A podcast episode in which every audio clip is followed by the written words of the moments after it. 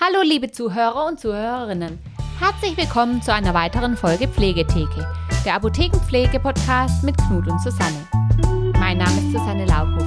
Ich bin Apothekerin und neben mir sitzt Knut Grimmer, freiberuflicher Altenpfleger. Susanne, wusstest du eigentlich, bevor es Cannabis auf Rezept gab, wie Cannabis aussieht oder riecht? Selbstverständlich nicht. Du etwa? Nee, nee. Aber äh, seit einiger Zeit gibt es jetzt äh, Cannabis auf Rezept. Ja, ganz genau. Wie, wie läuft das? Also bekomme ich das einfach so vom Arzt auf Rezept, ähm, wie, ähm, wenn ich es haben will? Oder genau, wie, so ist ja die Traumvorstellung. Ja, ich würde auch sagen, schöne Vorstellung, aber nee, so ist es nicht. Du bekommst es tatsächlich nur bei äh, bestimmten Krankheiten verschrieben. Aber äh, dann ist es äh, sogar zu Lasten der Krankenkassen. Das heißt, du musst nur die re normalen Rezeptgebühren bezahlen. Ähm, allerdings musst du einen Antrag an deine Krankenkasse dafür stellen. Also einfach so geht es dann auch nicht. Okay, und was, was sind das jetzt für Erkrankungen, ähm, bei denen ich dann Cannabis auf Rezept bekomme?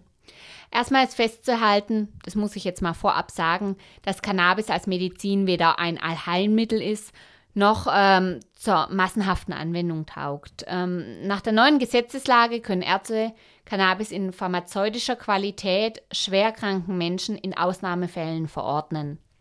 Ausnahmen sind dann zum Beispiel, wenn ähm, keine dem medizinischen Standard entsprechende Alternative besteht oder der behandelnde Arzt äh, eine andere Therapie für nicht sinnvoll hält.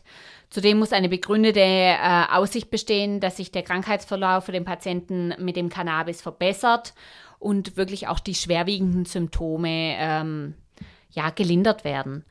Ähm, denkbar wäre dann als Indikation für, für, eine Therapie mit medizinischem Cannabis zum Beispiel ähm, chronische Schmerzen, ähm, und zwar chronische Schmerzen, wenn sie weitestgehend austherapiert sind, also quasi andere Schmerzmittel oft nicht mehr ausreichend sind. Ähm, dann, wo es häufig eingesetzt wird bei multipler Sklerose, weil ähm, die Leute da Spastiken haben und ähm, damit verbunden auch Schmerzen. Es wird aber auch teilweise bei Epilepsie ähm, oder Übelkeit und Erbrechen nach einer Chemotherapie eingesetzt oder auch zur Appetitsteigerung. Jeder kennt es ja wahrscheinlich ähm, dass man sagt, ähm, wenn man Cannabis konsumiert hat, dass man dann einen unglaublichen Heißhunger danach hat und das ist tatsächlich ein bisschen appetitsteigernd und diese Wirkung wird eben auch ausgenutzt. Wo es auch eingesetzt wird, ist zum Beispiel ein Tourette-Syndrom. Also das sind ähm, die Leute, die ähm, ja Verhalten zeigen, was oft ein bisschen für die Außenwelt ähm, irritierend ist, ähm, wenn man mal hört, die Leute, die ja so, so Schreilaute loslassen oder so, das ist dieses Tourette-Syndrom. Aber das kann man auch googeln, falls jemand nicht weiß, was es ist. Aber es gibt sicherlich noch einige mehr ähm, Indikationen, die ich jetzt einfach gar nicht aufgezählt habe. Ähm, ich möchte heute eigentlich auch gar nicht ähm, so über die Möglichkeiten der Cannabis-Therapien sprechen, sondern äh, mal über das eigentliche Thema der Handhabung von Cannabis. Also wie wird es konsumiert und weshalb wird so konsumiert? Und, ähm, und, was ist daran besonders? Äh, oder Knut, hast du schon mal davon gehört, dass äh, jemand ähm, sich äh, ja, Cannabisblüten quasi von der Pflanze gezupft hat, äh, gefespert hat und davon high geworden ist. Aber es gibt auch diese äh, berühmte Haschcookies, die Kekse. Ja, ähm, und weißt du auch, äh, weshalb es Haschcookies oder Kekse sind und keine, kein Hasch am, am Stiel wie bei einer Eiscreme? Weil es wahrscheinlich eklig schmeckt. Bestimmt auch das, also wer schon mal Cannabis gerochen hat, äh, Pfui Daifi.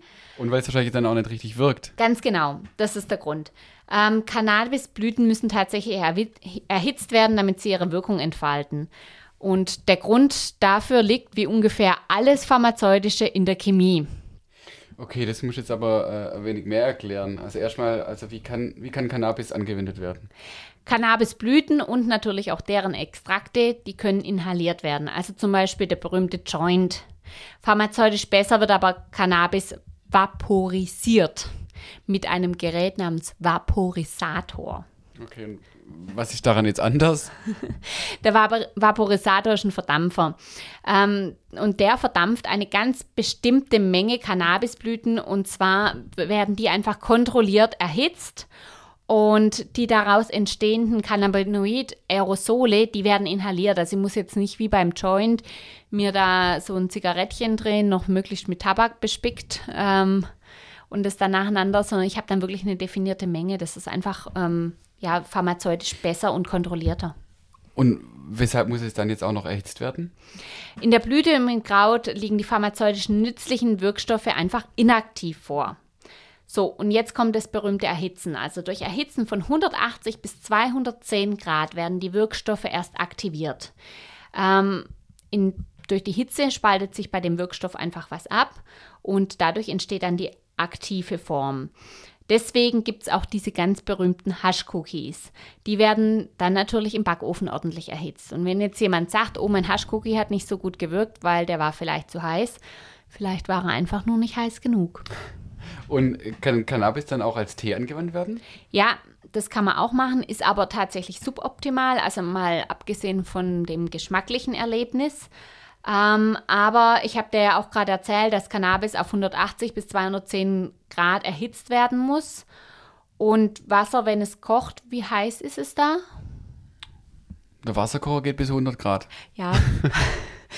ein Tipp, Wasser wird auch nicht arg viel heißer, weil dann wird es zu Wasserdampf. Der Wasserdampf ist dann heißer. Aber gut, das ist mal wieder hier äh, Chemie, Physik. Aber tatsächlich, Wasser ist äh, damit einfach nicht heiß genug. Ähm, aber dennoch kann man äh, Cannabis einfach länger kochen, also zum Beispiel 30 bis 60 Minuten lang köcheln lassen, äh, um diesen inaktiven Wirkstoff zu aktivieren. Ähm, es geht dann prozentual nicht so viel davon in die ähm, aktive Form über, aber es gibt dabei noch weitere Schwierigkeiten. Und die wären dann? Diese Cannabinoide, also diese Wirkstoffe in dem Cannabis, die sind schon mal sehr schlecht wasserlöslich. Also die lösen sich schon mal kaum in meinem Teewasser auf. Ähm, deswegen setzt man dann zum Beispiel ähm, der Teezubereitung Sahne bei. Ne? Sahne enthält ja Fett und dann habe ich auch ein bisschen eine fettige Phase dabei. Ähm, deswegen wird übrigens auch manchmal eine Zubereitung mit Speiseöl gemacht, also statt Sahne. Was jetzt leckerer oder weniger lecker ist, die Sahne kann ich halt nur sagen, die mischt sich schöner mit dem Wasser, während das Fett natürlich oben drauf schwimmt. Ähm, und jetzt, äh, wenn ich allein nur das Cannabis quasi sozusagen im Fett frittiere, also gar kein Wasser äh, damit köchle, sondern einfach das Ganze im in einer nur öligen Phase erhitze, dann hat man ja die Schwierigkeit, dass das Fett relativ schnell sehr heiß wird und äh, dadurch ähm, kann ich recht schwer die optimale Temperatur halten und ähm, das Cannabis soll ja nicht verkohlen und das Fett soll aber auch nicht anbrennen. Also das ist eine ganz, ganz schwierige Sache und ich würde auch sagen, das ist gar nicht mal so ungefährlich. Ja, und dann ist es auch noch so, äh, wenn ich einen Cannabisextrakt äh, oral, also äh, über Magen-Darm-Trakt äh, konsumiere, dann wirkt der einfach zeitversetzt. Ähm, wenn ich den inhaliere, dann habe ich eben die Wirkung des Feedbacks sofort. Ich inhaliere, es entsteht eine Wirkung und ich spüre die.